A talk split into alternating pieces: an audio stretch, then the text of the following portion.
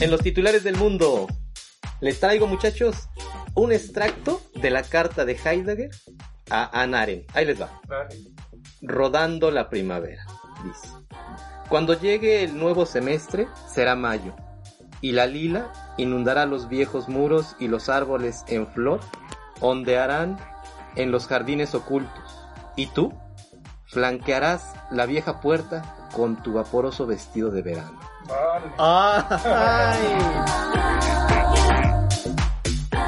Y el filósofo alemán Jürgen Habermas, de 91 años de edad y uno de los emblemas de la Escuela de Frankfurt, renunció al premio literario Jeque Sayed.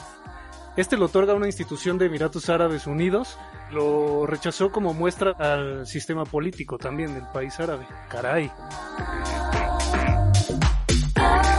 No, bueno, lo de hoy, eh, escuchando lo de Heidegger y el nuevo semestre y demás, pues es este que ya se va a acabar el semestre, ya estamos en mayo, ya se va a acabar el semestre. La buena noticia es que ya tengo mi tesis también y, y para el que viene pues ya estamos eh, ahorita en semáforo amarillo y entonces seguramente ya vamos a regresar a presencial. No sabe cómo voy a hacer eso, pero bueno, eso es lo, eso es lo de hoy, ¿no? El semáforo amarillo.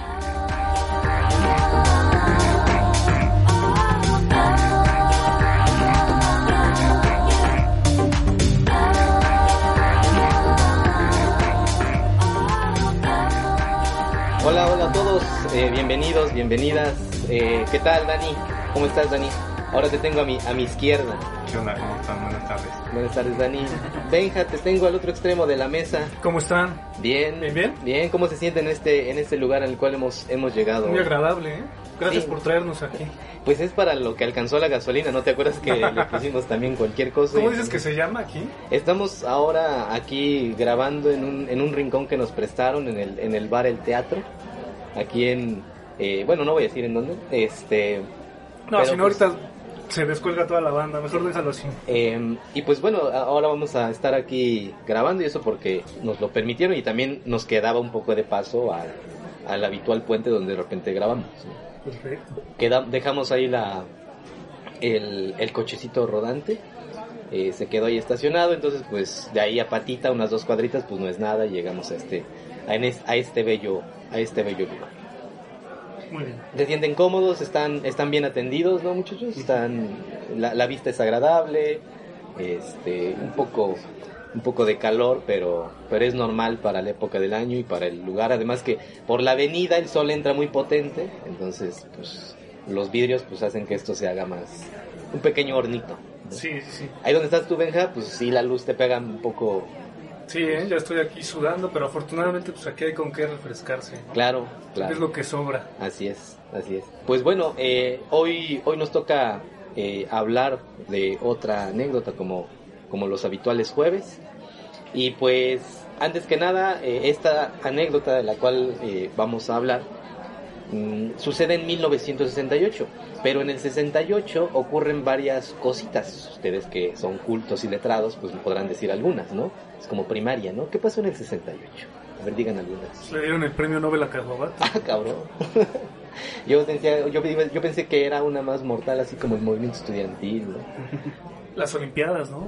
las Olimpiadas en México. Desde ahí quedaron estos, este, estas bonitas esculturas que por ahí rondan de repente por. Ah, claro. El espacio escultórico, ahí donde tantos y tantos van a contemplar la naturaleza ¿no? del espacio. Sí, a reflexionar. Claro, ¿no? Este, también está el asesinato a Martin Luther King, también le, le tocó en el 68. Y algo que a nosotros nos va a sacar las lágrimas es que en el 68 aquí en México, aparte del- de, de lo que sucede en Tlatelolco, del movimiento estudiantil, está también eh, el, el inicio de las grabaciones del programa de En Familia con Chabelo Ah, del inmortal Chabelo en el 68 también, también inicia. eh, y pues, vamos, dentro de este contexto de sucesos relevantes, hay también eh, un suceso que eh, les traigo. No sé si han escuchado hablar de Andy Warhol. Sí, sí, Warhol, que casi no se conoce, pues bueno. hay una, hay una anécdota de, ah, inviten, ¿no?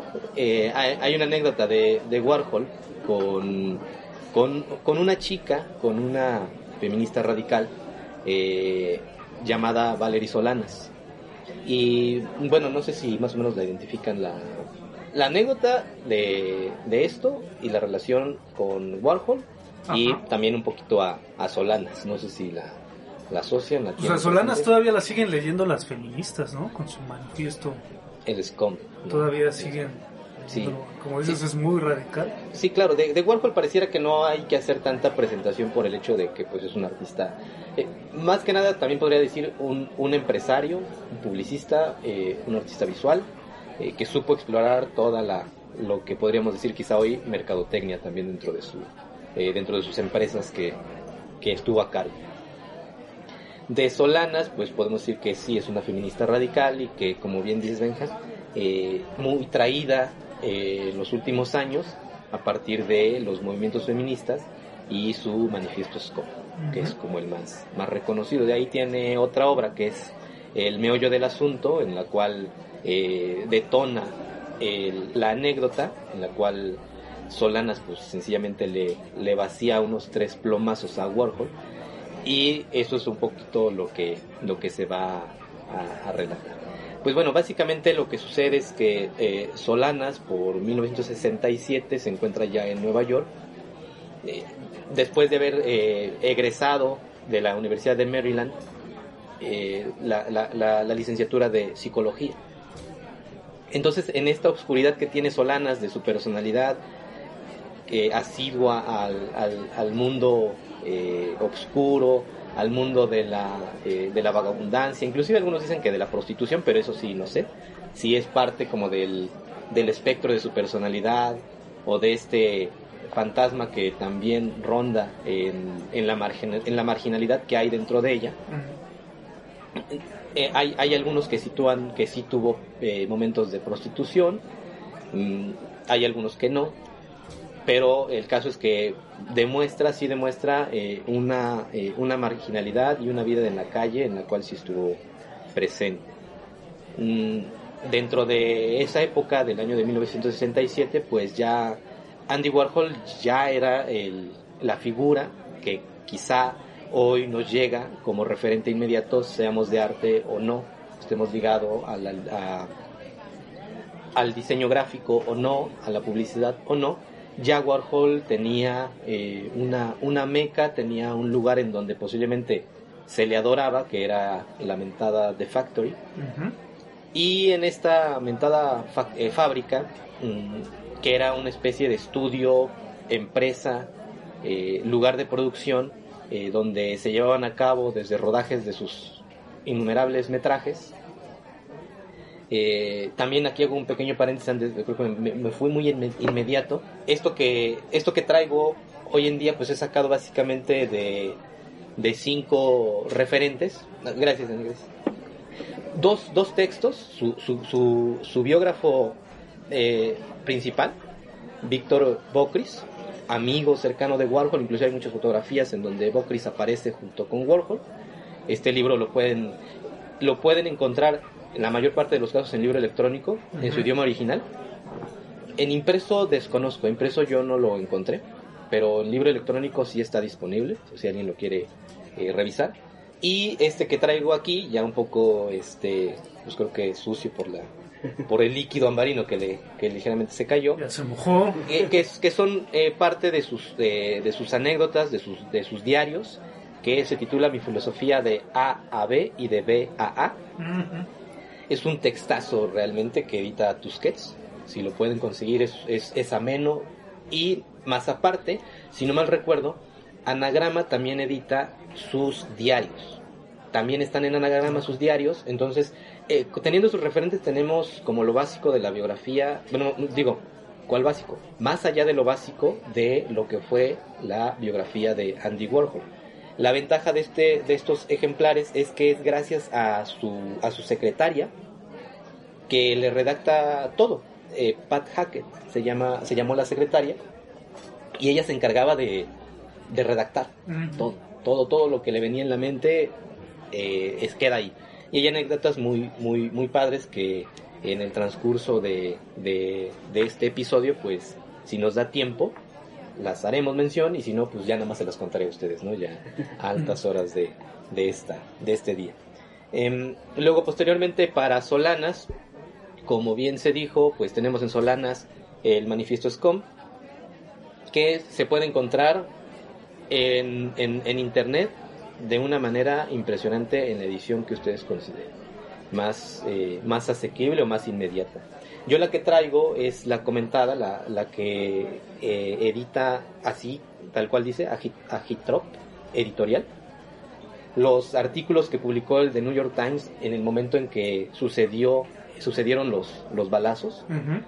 Y pues obviamente algunos artículos periodísticos que narran también la anécdota, pero que eh, si uno quiere revisar el The New York Times de la fecha del 5 de junio del 68, eh, puede uno encontrar ahí eh, lo que se describió en ese, en ese momento.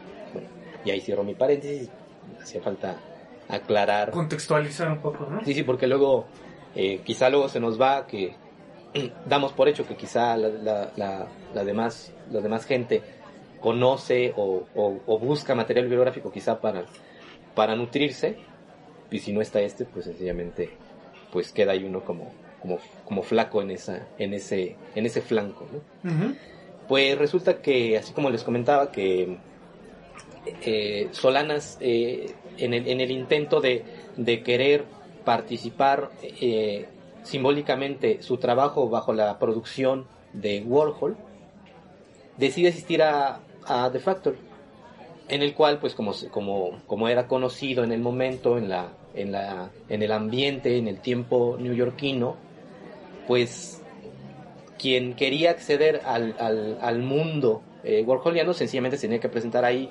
cualquier día en la noche y pues encontraba el ambiente, la fiesta y todo lo que todo lo que venía, ¿no? Sí, como ya nos habías dicho, ¿no? Que ya era considerado Warhol como el rey Midas, ¿no?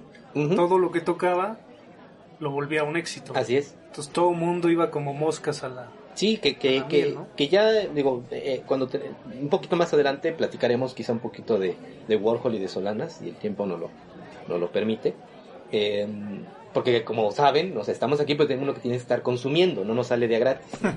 este, entonces, eh, Solanas asiste a esto que eh, bien dices, Benja, y em, no asiste nada más de manera gratuita, asiste con el pretexto de presentarle un, un guion dramático titulado Up Your Ass, que pues bajo nuestro inglés de secundaria, de escuela pública, lo podemos quizá traducir como pues por el traserito, ¿no? Así nada más, ¿no? Em, una vez que lleva este, este guion dramático, con la intención, como había dicho, de que Warhol lo produjera, ya sea como una obra dramática o como una película, pues hace presencia, se lo entrega. Imagínense The Factory, un, un, mundo más grande que yo creo que la calle de Madero en el centro histórico con la cantidad de gente que transcurre por ahí, que transita, pues The Factory ha de haber sido algo por el estilo. Entonces, llevar un control también de de lo que se entregaba, quién lo recibía, en dónde se quedaba, pues era impresionante, ¿no? era minucioso. Y para la figura de Warhol, entre que alguien viniera y entregara eso, pues sencillamente parecía para él, pues cualquier cosa. O sea, ah, bueno, viene alguien más y me, y me, entrega una pintura, viene alguien más y me entrega un disco de música, viene alguien más y se presenta como una actriz, viene alguien más y me presenta su, su ensayo crítico sobre el arte, ¿no? Y entonces Solanas pues se presenta así, y a la pobre Solanas, pues, Warhol le recibe el, el, el, guion y Warhol dice la anécdota, después vamos a, a desmentir esto, o no, pues dice que lo deja por ahí y se extravía. O sea, dicen, pues, ¿dónde quedó mi guion? No sé, pasa el tiempo y Solanas comienza a, a, insistir vía telefónica, ¿no? Déjenme cómo. Este, empieza a insistir vía telefónica y Warhol no más que no le contesta, nada más que no le devuelve la llamada, nada más que no le da la cara y ella empieza a desesperarse ante esa situación, empieza como a, a, a, elucubrar una especie de, de paranoia en el hecho de que considera que Warhol le robó la idea, le roba el, manifiesto, el manifiesto, digo, el guion, con la finalidad de que Warhol lucre posteriormente con él.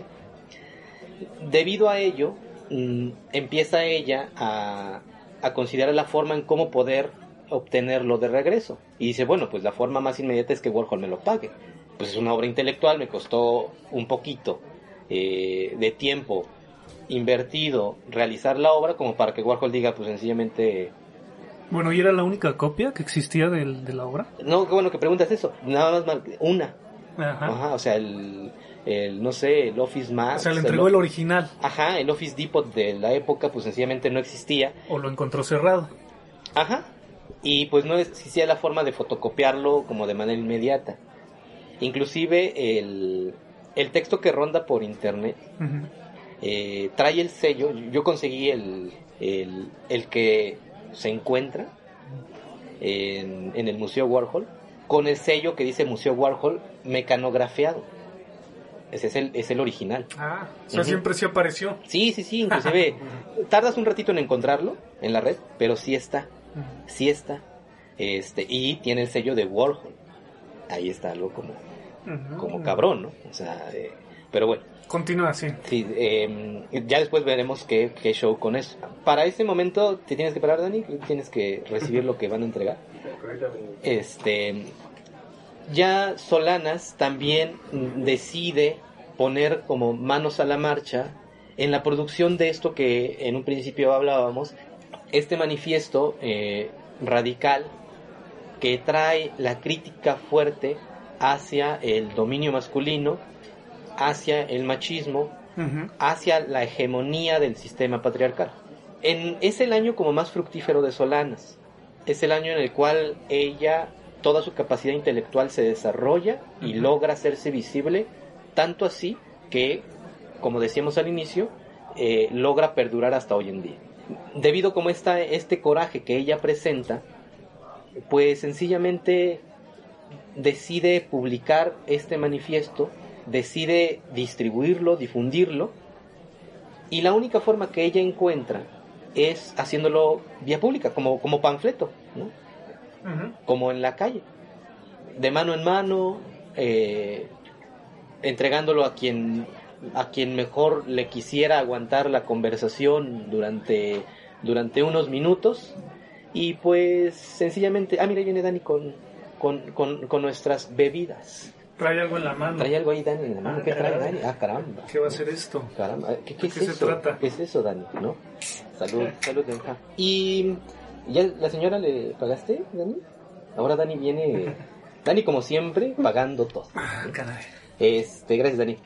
Es, es, el momento en el cual se encuentra ahí a, a, un personaje que también va, va a ser partícipe de una triada en la cual no solamente es Warhol y Solanas, sino también va a estar presente un editor, como sabes, Benja, o Dani también. Sin los, sin los editores, sencillamente, eh, mucho de lo que conocemos en la literatura, en la filosofía, no hubiera sido posible, desde la historia, desde las primeras imprentas, por así decirlo.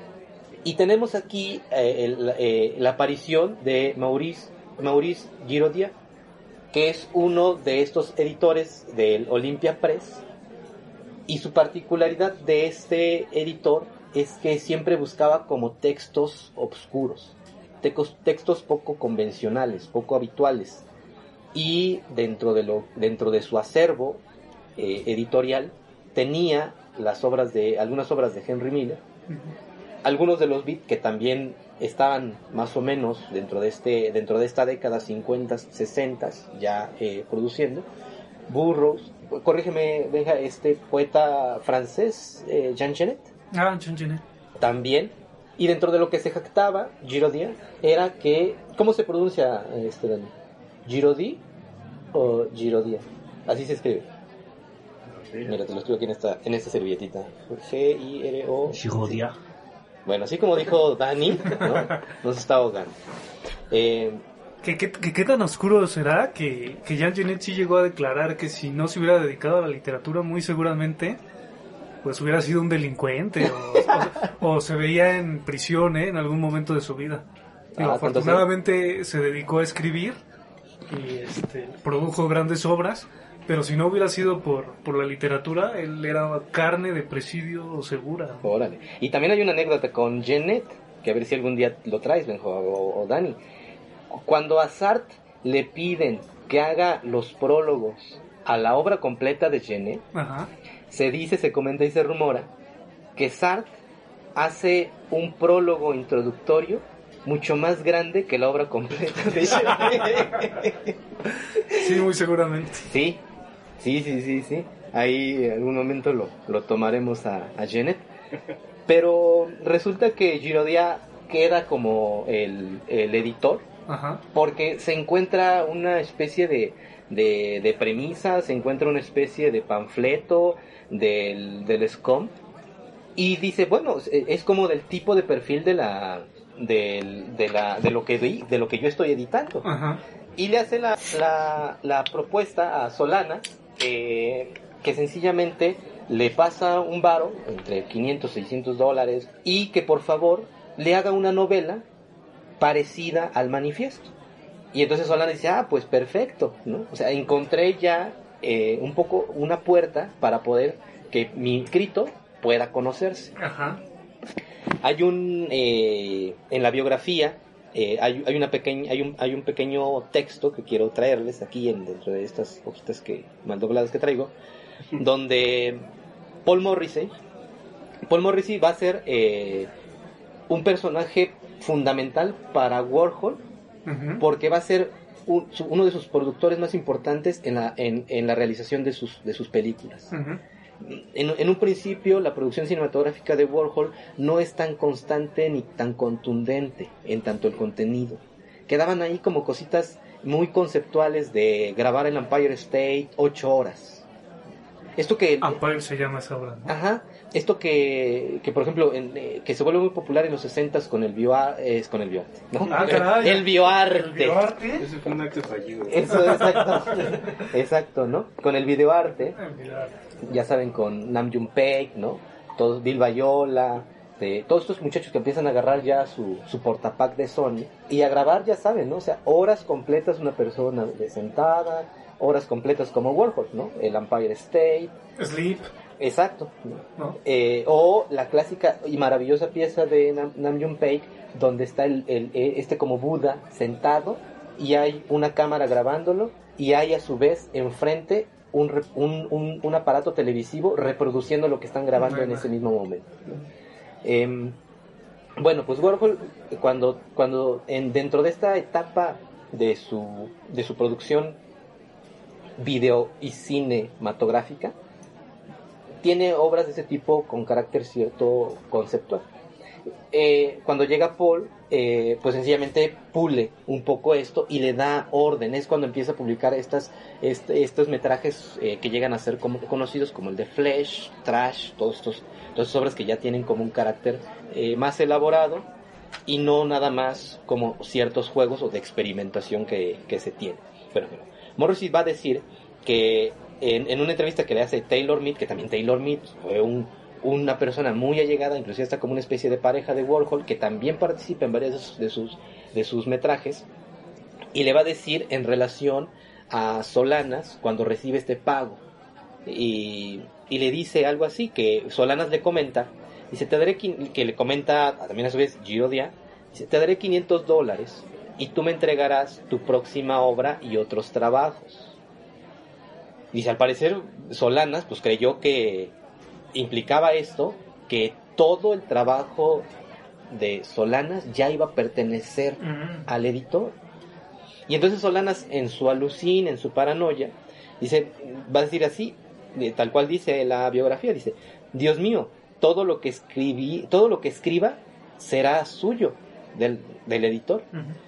¿Cómo ha podido hacerme esto? Dice, me ha jodido viva ahí ya explico un poquito que Solanas trae esta idea de, eh, de una especie de paranoia eh, en la cual su trabajo, todo, se, lo, se va a tener que desprender porque va a, va a ser bueno, va a pertenecer ya al editor, a Giro Pero bueno, una vez que sucede esto, Solanas sigue insistiendo en The Factory y Warhol, debido como a esta insistencia, como para tratar de tranquilizar, dice, bueno, a ver, mira, casi que si no te puedo pagar, pero te voy a dar chance de que participes en una de mis tantas películas. Ah.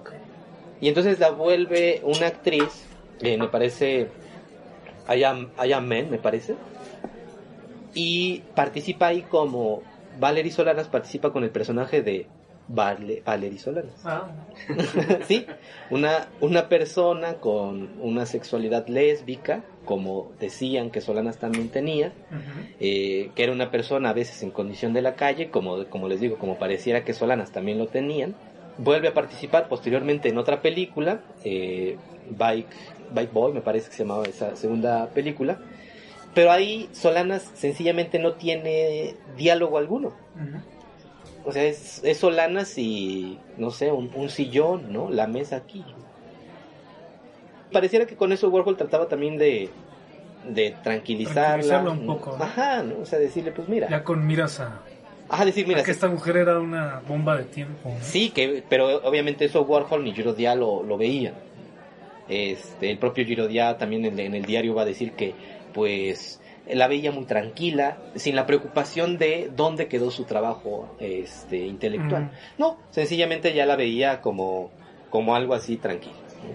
Eh, hasta que llega el 3 de junio del 68, cuando ya no puede más Solanas y dice es el momento en el cual tengo que actuar.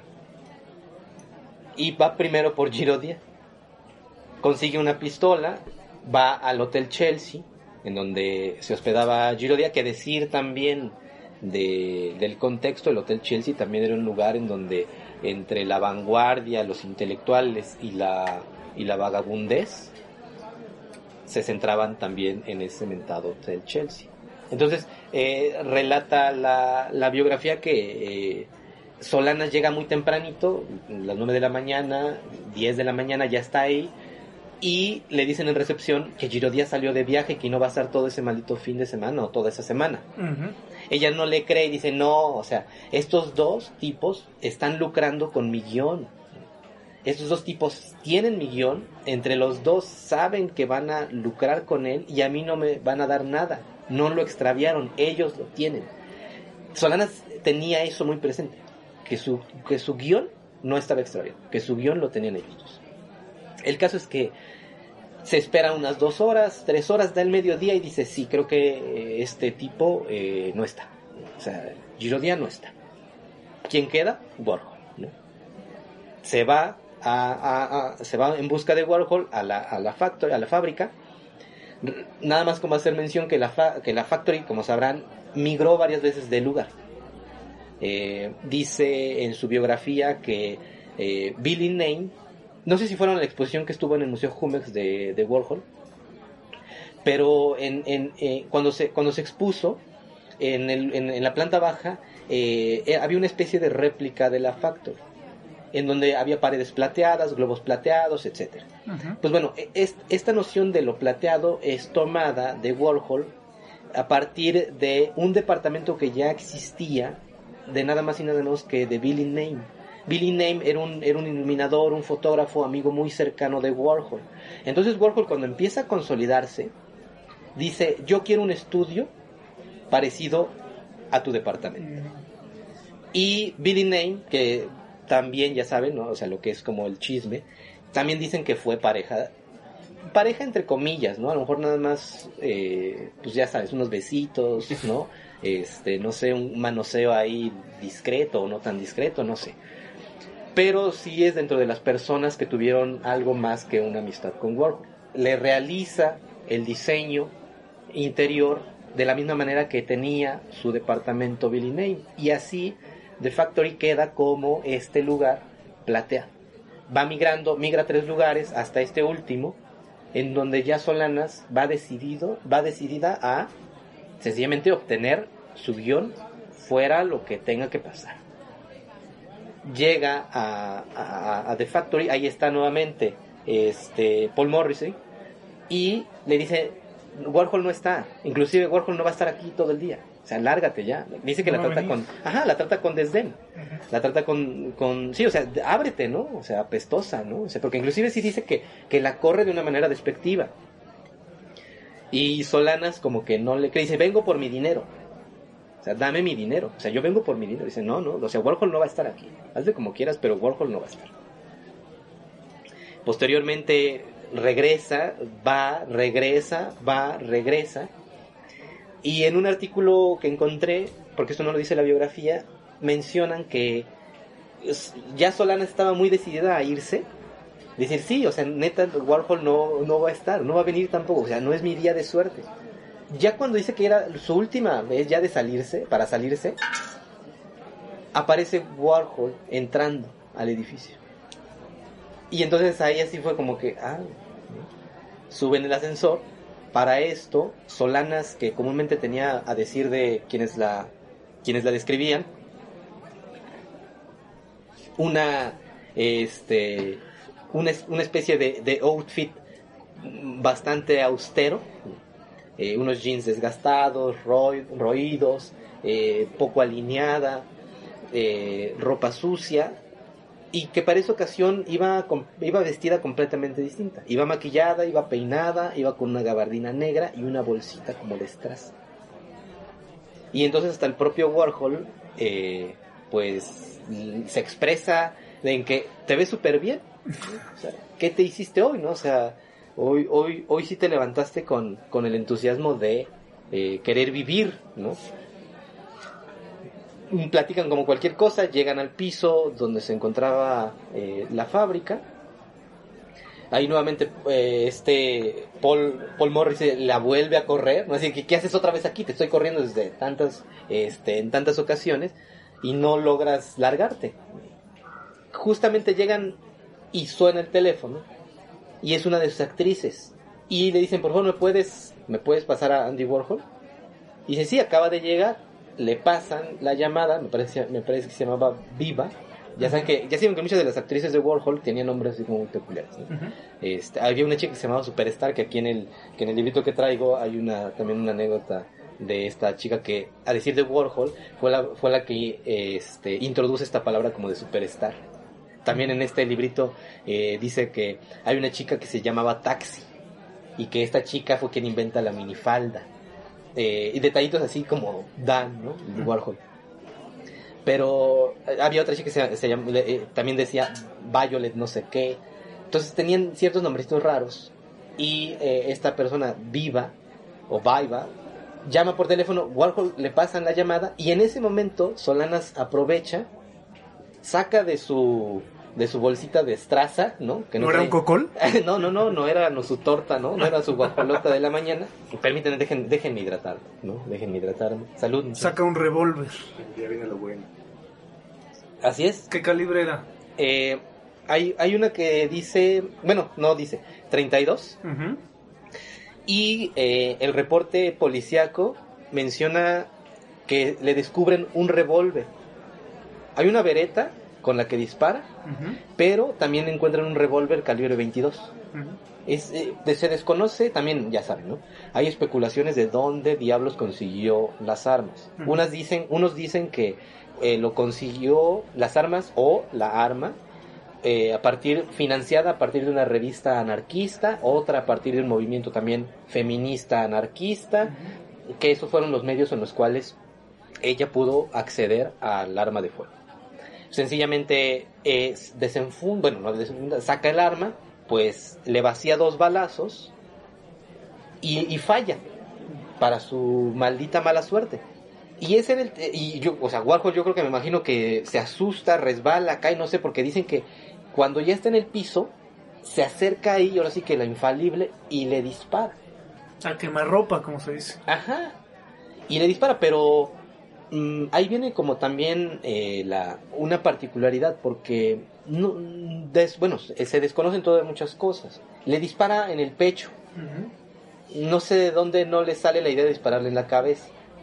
Dentro de estos dentro de estas balas. Es que traía la peluca entonces no quería estropear esa peluca claro esa peluca blanca no que siempre tan característica que siempre llevaba. Así es así es. ¿No?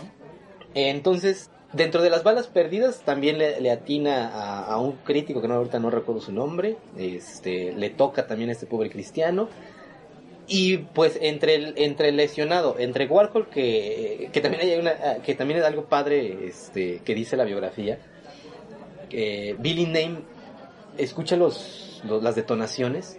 Bueno, cierro esto y después digo la de Billy Name. Queda ahí Solanas, queda Warhol tirado, queda, queda el crítico de arte tirado. Paul Hughes, que era su, su representante, eh, se acerca y a Paul Hughes sí le, sí le, este, sí le apunta a la cabeza. Y dice Hughes, dice, y me iba a volar los sesos.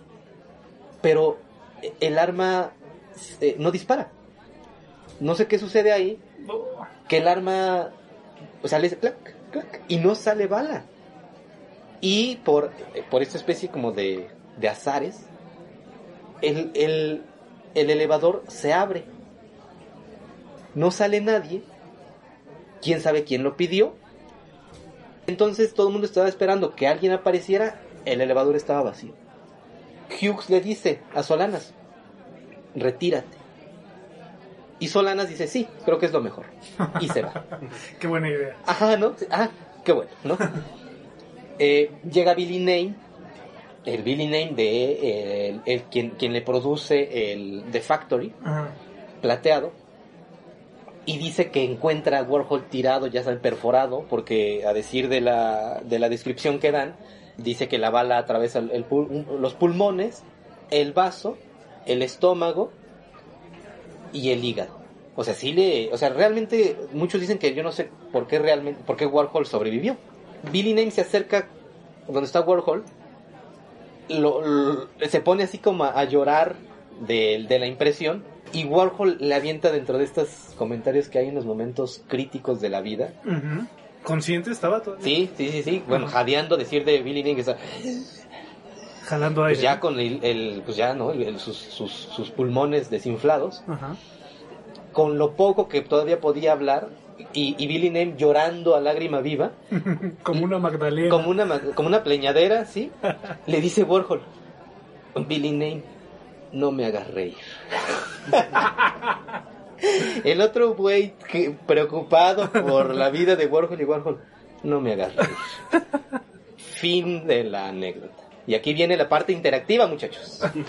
Aquí viene la parte interactiva porque pues hay que, hay que hacer interactivos, ¿no? Ya saben, el cliché del cliché, volver didáctico tu proyecto, tu dinámica, hacer partícipe a los demás, a la señora que va por ahí, ¿no?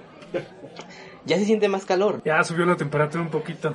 Pero entonces ese día se despierta la mujer con la intención de, de detonar esa arma en contra de quien se encuentre primero. Eh, sí, particularmente de Girodia y de eh, Warhol. Aquí la, la, la, la, dinámica, la parte didáctica es este, en lo que se comen este, la, botana que acaban de traer. De quién quieren, o sea, vamos a abordar a los dos, pero quién quieren que le ah, siga platicando. no, pues no, no. A, Warhol creo que, o Solanas. Creo que Solanas tiene dos obras, ¿no? Ya las dijiste. Ajá. La que se perdió y el manifiesto. pero ¿qué fue de Solanas, no? ¿Qué fue de Solanas? Pues seguramente ¿Qué fue de Solanas? ¿Fue arrestada? Fue arrestada. ¿Fue ingresada? Ahí, en, eh, ahí es donde les mencionaba al inicio, The New York Times, Times dice que eh, para su mala, su mala suerte le ponen otro nombre. O sea, no, le ponen mal le ponen así cualquier cosa. Ajá. Luego, inmediatamente van los policías, la prenden, la, la, le levantan cargos, pues ya se imaginarán, ¿no? O sea, los cargos de intento de, de homicidio, que traía armas de fuego, pero Solanas nunca se retracta de su, de su acción. O sea, eh, Solanas nunca dice... Nunca dijo fue un accidente. Ajá, no, o sea, Solanas nunca dice, no, o sea, vamos, a, retractarnos, vamos a... Solanas seguía firme en el hecho de que este... me está robando toda mi, mi producción intelectual. ¿no? Y sencillamente, debido a eso, el juez se da cuenta que quizá haya algo rarito en, en la cabeza de Solanas la manda eh, como primera instancia a que la evalúen a un psiquiátrico. Y en el psiquiátrico eh, pasa eh, alrededor de unos, de unos días, unas semanas y posteriormente van a empezar a levantarle los cargos y a hacer el juicio. Pero Solanas no aceptaba que la apoyara dentro de estos abogados que se encuentran ahí de oficio que fuera un hombre entonces espera hasta que una mujer, una abogada feminista la represente. Y ahí la, abogada pues iba a decir que, que Solanas es un parteaguas dentro del feminismo La abogada va a reconocer la trayectoria breve artística de Solanas. Me imagino que ya conocía el, el manifiesto, le habrán llegado quién era, qué hacía, etcétera, y que, y que posiblemente Solanas en, el, en el tú a tú le ha de haber contado que el motivo por el cual eh, decide atacar a Warhol es porque se clava su, su guion, su guion dramático.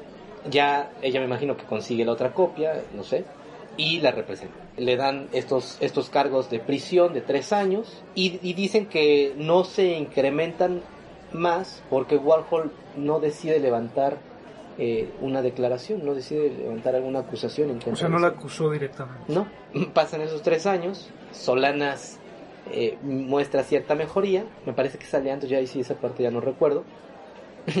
Lo más chistoso es que me parece que en el 71, en el 72, no, sí sale a los tres años, claro, porque eso es en el 68. Ya en el 71, en el 72, estando fuera, la vuelven a prender. ¿Por qué creen? Pues porque sencillamente seguía mandando cartas, cartas con bastante intimidatorias a Warhol. Amenazas. Ajá. Y le decía, pues, ¿dónde está mi, dónde está, dónde está mi guion? ¿Dónde, dónde, dónde? Vamos, o sea, de ahí eh, Solanas pasa desapercibida y sencillamente en el 88 muere en una especie de asilo, pues en unas condiciones bastante deplorables y pues deja el legado de estas de estas dos de estas dos obras. Ahí queda Solanas. Ahí por el otro lado, pues Warhol podemos hablar de miles de cosas. ya para ese entonces ya Warhol ya, ya había hecho la serie de las latas. Las, las, las latas salen en el 62. Ya había vuelto a inmortalizar a Marilyn Monroe. También, también. En el 62 se hacen las, las latas. Y ahora revisando los, los textos de Warhol que dejan, le, le pregunta a una de las galeristas que qué quería pintar, que quería, qué quería que él pintara. Ajá. Y le dice la galerista, eh, pues pinta dinero y se dedica a pintar dinero. Claro. Los billetes salen estos. En esa técnica que tenía como de repetición. De serigrafía. Que ahí va un poco parte de la, de la, de la ideología y la concepción del arte de Warhol, la, a partir de la reproductibilidad, ¿no? de la secuencia constante y una especie de fábrica. Claro, por eso se llamaba la Factory. De Factory, ¿no? Porque era una, era una empresa al final de cuentas. era una empresa en la cual Warhol tenía el cine, la fotografía, producía uh, la música. De Velvet Underground. Sí. Eh, este, tenía también la producción de, bueno, también era como padrino de, de Jean-Michel Basquiat, tenía también el estudio 54, tenía también eh, Interview Magazine, eh, que además Interview Magazine em, fue primero fue la primera revista en la cual se dedicó a la farándula, a la moda, a, al, al, a, los, personajes de la, de la cultura pop, pop. mucho antes que, que la revista People. Ahí estamos viendo como la parte visionaria de Warhol. Sí. Eh, sus latitas, este, la, las, la... Sí, como empresario, ¿no? Que empezaba a ver, hay que diversificar, ¿no? No, no nada más nos vamos a quedar aquí en la producción gráfica, vámonos al cine, a la foto. Claro, claro. Y, cuando ya no había más, pues como que nos hace falta una banda de música, ¿no? pues, sí. Alguien por ahí le le habla de, de Velvet Underground, de Lou Reed y de John Cale. Así es. Y pues se decide a, a, incorporarlos a la Factory. Que cuando introduce su cuchara a Warhol... Pierde un poco de identidad y es por es, es también por las... Sí, sí lo escuchaste, sí lo escuchaste, ¿no? No. ¿Cómo, Dani? Que el disco es, es ya icónico, ¿eh? O sea, es icónico, pero sí, sí, eh, Warhol incide mucho en las decisiones eh, la más clara de ellas es que pues mete a Nico, ¿no? Que Nico es una de estas actrices que decías eh, que trabajaron para Warhol. Era una alemana que ni cantaba bien y que pronunciaba un poco raro el inglés y pues que se le ocurre a, Warhol como imponerla a la banda y tenía que cantar en ese primer álbum. Porque Warhol tenía también como esta concepción de que decía, le falta algo a esto, O sea, le hace falta que pues el tono Warhol. O sea, le falta la parte eh, banal, ¿no? Le, le, falta la parte no, eh, no escolarizada, no académica, no formal. algo y dentro de esto, esta actriz llamada, conocida como Nico, era esto. ¿no? Era Era la era lo knife, por así decirlo. Así es. Entonces el álbum pasa a llamarse Velvet Underground y Nico. And Nico, ¿no? Con una portada hecha por Warhol. También. Que eso también ya es bastante icónica. La banana. ¿no? la banana. Así es una banana sobre un fondo blanco. Que tenía, que había una variante porque creo que eh, la intención era que la banana estuviera descubierta y que saliera el, el plátano, este, plateado me parece. Que sí, que pudieras pelarla, ¿no? Ajá, sí. Sí, Al parecer era muy caro producirlo así, pues ya, no se llevó a cabo. Pero eran estas cuestiones de, de Warhol que quería todo muy a su estilo, ¿no? Sí, y que también era un coleccionista, era un obsesivo de la colección como, como se me viene a la mente, digo, vamos, vamos a saltar de, de décadas y, de, y de países, como Enrique Metinides, este fotógrafo mexicano, de la pionero de la nota roja, que también en la cineteca mm, pasaron su, me tocó, me tocó estar con la familia, presentar el, el documental y veíamos el, el, departamento de, Metinides impresionantemente atascado, así abarro, bueno, abarrocado se queda corto, rococó. O sea, sí, o sea, era, era, un, era un departamento rococó de cochecitos de ambulancias, de patrullitas, de bomberos, de revistas de la nota roja, o sea, tenía, tenía cajas y cajas y cajas y cajas de revistas de nota roja. Impresionante lo que coleccionaba. Un cuarto entero para cochecitos de ambulancias, de patrullas y de bomberos. Este era un acumulador entonces. Tremendo.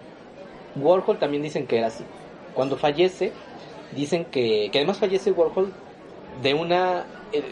empieza a sentirse mal, su vesícula por ahí ya andaba fallando, pues igual entre, ya saben, ¿no? los excesos, eh, malos hábitos, pero que se dice que era conservador, ¿no? Sí. bueno, en referencia a las drogas, ¿no? Sí. O sea, él estaba en medio de todo este mundo viendo cómo sucedían las cosas y, él no usaba drogas en absoluto. Así es. Sí, Warhol eh, jamás, bueno, no jamás, pero sí se aislaba un poco y era quizá prudente ante el consumo de estupefacientes. Sí había en la factory... Pero le gustaba rodearse.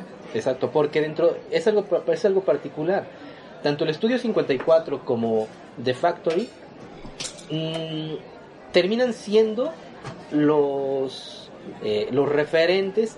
Van a querer más botán para pedirle la cena. Sí, ¿no? Que traiga otro platito. Termina siendo como el referente para lo que él buscaba al final de cuentas con su grabadora. Porque de repente llega a The Factory con una grabadora. Y ese era el gancho para entrevistar y escuchar decir lo que fuera de todos llevaba su grabadorcita y entonces, ¿de dónde iba a obtener las entrevistas para Interview Magazine? Pues sencillamente de Factory del Estudio 54. Y por eso en mi filosofía de A, y de a, a, B y de B a A está lleno de, de cositas así, de cositas de donde se llamaba, le llamaba por teléfono a alguien y ese alguien le contestaba y le decía vamos a comprar ropa interior. Pero ¿dónde vamos a comprar ropa interior?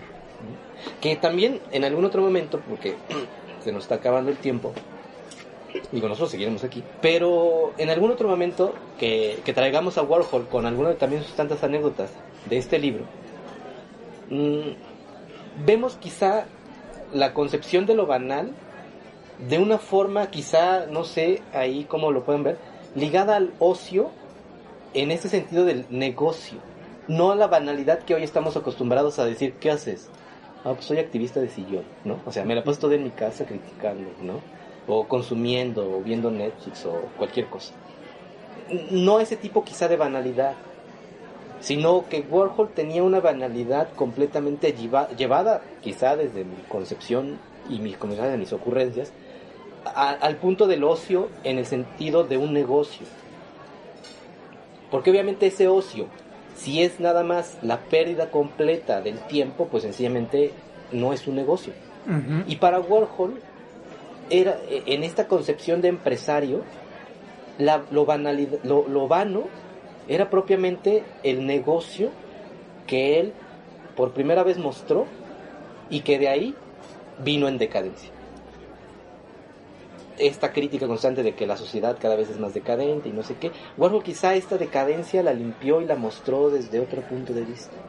Porque no, hay, no había noción quizá de decadencia o de banalidad hasta que Warhol nos la presenta, ¿no? Así de que pues vean, ¿no? Y que ahí quizá, ya a lo mejor para, eh, para ir este, cerrando esto, ¿no? Quizá hay también, quizá con Solanas, eh, podríamos como concebir también algo.